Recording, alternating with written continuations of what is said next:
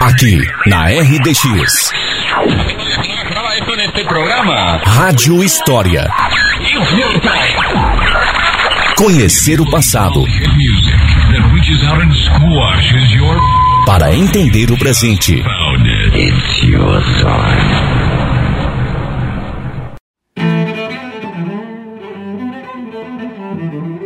Olá, ouvintes do Rádio História. Um olá ainda mais especial para nossos ouvintes queridos da comunidade do Mico Magro, interior do nosso município.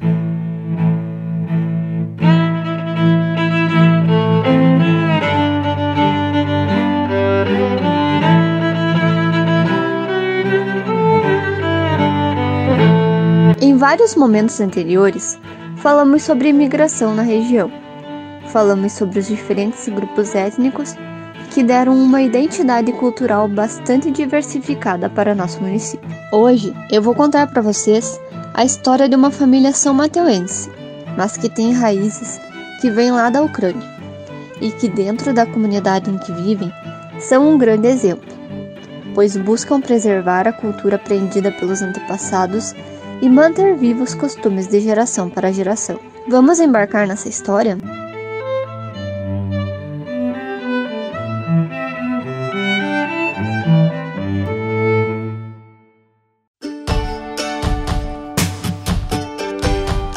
No final do século XIX, embarcaram rumo ao Brasil vários ucranianos e poloneses da Galícia, em busca de uma vida melhor e fugindo de conflitos e guerras.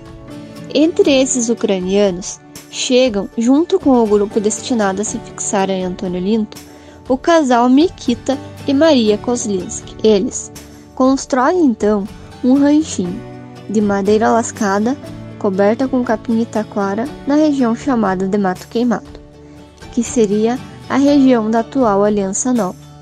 Ficariam ali até receberem do governo a localização do terreno onde passariam a morar e construir o futuro para sua família.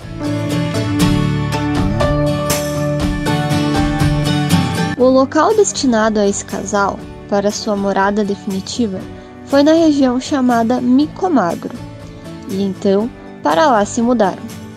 Junto com eles foram outros casais e jovens ucranianos, das famílias Koglinski, Kozelinsky, Bunyak, Bemben, Mushinsky, Kovalko, Narok, Duma, Odovânia, Mazur, Krautchuk, Rubel e Yurk.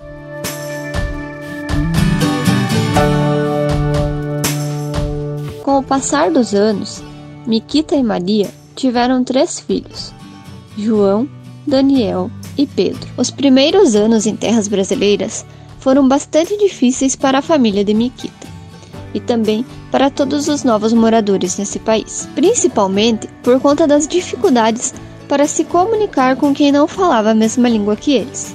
Sentiam saudade de casa, da terra natal e dos parentes que ficaram. Clima também os deixava preocupados, pois tinham que se adaptar com o clima e com os alimentos que poderiam aqui plantar para assim sustentar a família. Os filhos desses imigrantes da comunidade de Micomagro estudavam em casa, pois não sabiam o português. E na comunidade sempre tinha alguém que passava o conhecimento para as crianças em ucraniano. Quando começaram a mudar para o Micomagro novos moradores que sabiam falar o português, esses passaram a ensinar então os ucranianos que ali viviam. Um exemplo dessa ajuda se deu por Teófilo Madeira, filho de um português com uma ucraniana e que passou a ser como uma espécie de professor, ensinando a eles a língua portuguesa.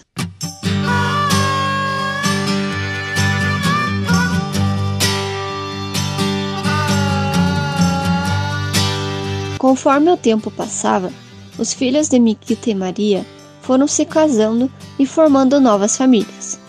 João mudou-se para Antônio Orinto e sua família se dividiu, com alguns de seus familiares indo para Malé e Irati. O filho Daniel ficou no Micomagro com sua esposa, mas seus filhos se mudaram para Pato Branco. E Pedro continuou no Micomagro até o fim de sua vida.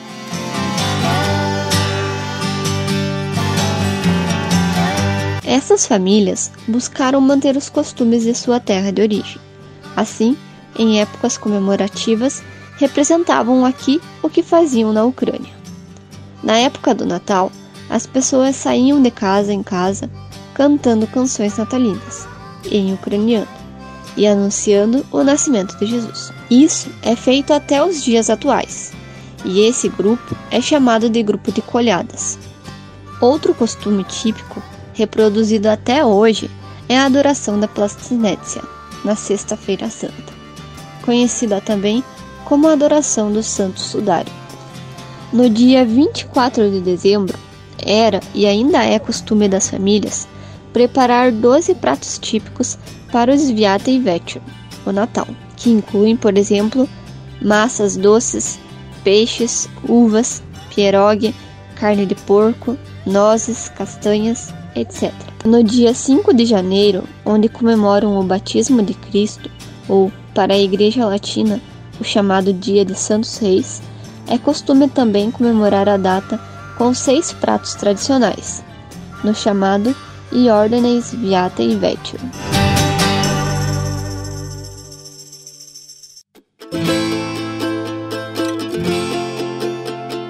Como pessoas de muita fé, esses primeiros imigrantes, durante muito tempo, iam de carroça ou a pé por 14 quilômetros até Antônio Linto, onde havia a igreja ucraniana. Porém, as famílias tinham muita vontade de construir uma igreja ali na comunidade. Por conta da distância, desde o momento em que chegou um padre ucraniano para a igreja de Antônio Linto, esse passou a ir celebrar missas nas casas dos moradores na própria comunidade do Micomagro, como por exemplo na casa de Constantino Muchinski e depois na escola que ali havia. Depois de bastante empenho e anos lutando por isso, através de doações e trabalhos voluntários, em 6 de agosto de 1994 foi a bênção da pedra fundamental. Estava então inaugurada a Igreja Transfiguração de Nosso Senhor Jesus Cristo, do rito ucraniano, uma das igrejas mais belas de nosso município, e com uma arquitetura típica, com três cúpulas, onde cada uma dessas cúpulas representa para os cristãos a Santíssima Trindade, e que vale muito a pena conhecer. A preservação religiosa entre esses descendentes de imigrantes é bastante forte. Há a veneração de São Nicolau e Procravo. As celebrações litúrgicas na comunidade são feitas até hoje na língua ucraniana. Há uma preservação do bordado típico, das comidas típicas e o costume de benção de alimentos e flores e das casas anualmente. Nos casamentos se usa coroas verdes, por exemplo, feitas de alecrim, colocadas na cabeça dos noivos, e há também o costume mantido do corovai, que substitui o bolo dos noivos e também a dança do corovai. Para quem não conhece o corovai, vou falar um pouco sobre. O corovai é uma espécie de bolo doce, arredondado e decorado com elementos, como por exemplo a lua e o sol, que simbolizam a união do casal. Na decoração também se usam formatos de flores e pássaros, simbolizando felicidade, prosperidade e fertilidade. Uma pequena árvore é colocada no seu centro, geralmente um pinheirinho, uma pequena araucária e se enfeita com fitas coloridas. A dança do Coruvai é feita após a cerimônia na hora da festa, onde se dança com os corovais e os noivos no centro, simbolizando a alegria do novo casal. Cada irmão ou familiar traz um corovai representando a união da família. O corovai e sua dança vem de origens pré-cristãs, de eras pagãs. Para o Brasil, foram trazidas por esses imigrantes, e no mico magro, por exemplo, continuam sendo feitos nos casamentos até os dias atuais. Voltando um pouco para a história do casal Miquita e Maria, o filho deles, Pedro, teve então sete filhos: João, Basílio, Nicolau, Miguel, Maria, Natália e Cláudia. A Natália era casada com João Tchevchuk, o famoso pintor que fez a iconografia do Santuário de Nossa Senhora dos Corais de Antônio Olinto. Esse homem, de muito talento artístico, era morador da comunidade do Micomacro. Da família de Pedro, existem hoje, morando na localidade, 24 famílias compostas por seus descendentes, que, assim como as demais famílias de imigrantes ucranianos da localidade, com muito orgulho continuam preservando os costumes trazidos por seus antepassados. Além de todas as celebrações religiosas típicas do casamento, do corovai, dos jantares e comidas, dos bordados que possuem toda essa simbologia muito interessante de se conhecer, as famílias buscam, através das novas gerações, manter esse vínculo com o seu passado, com toda a história trazida da Ucrânia. Sendo assim, a comunidade do Mico Magro criou, através do movimento folclórico, um grupo de dança, envolvendo as crianças e também os adultos, como modo de fortalecer ainda mais a preservação cultural do local. Quem tiver interesse em conhecer um pouco mais sobre esse grupo, tem a página do Facebook Corovai SA. Além disso, é incentivado dentro da comunidade também um coral infantil na língua ucraniana. Buscam conservar o conhecimento de seus ancestrais, sem esquecer de onde vieram e de como isso influencia em quem são hoje. Isso mostra a diversidade cultural de nosso município e nos leva a refletir sobre a importância da valorização e do reconhecimento do nosso patrimônio cultural local. A comunidade do Mico Magro é um belo exemplo desse nosso patrimônio cultural e que tanto enriquece a nossa história.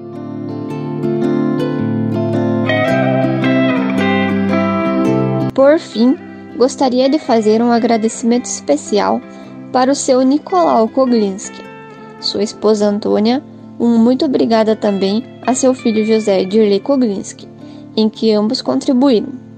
Um muito obrigada por aceitarem compartilhar suas histórias, suas trajetórias familiares e seus costumes, e apresentar a todos os samateuenses e ouvintes da difusora a cultura ucraniana mantida na comunidade.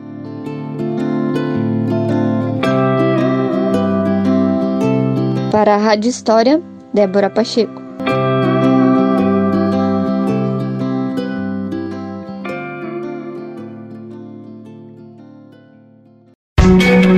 Para ouvir todos os episódios da Rádio História que já foram ao ar, acesse o Spotify e pesquise por Rádio História RDX FM.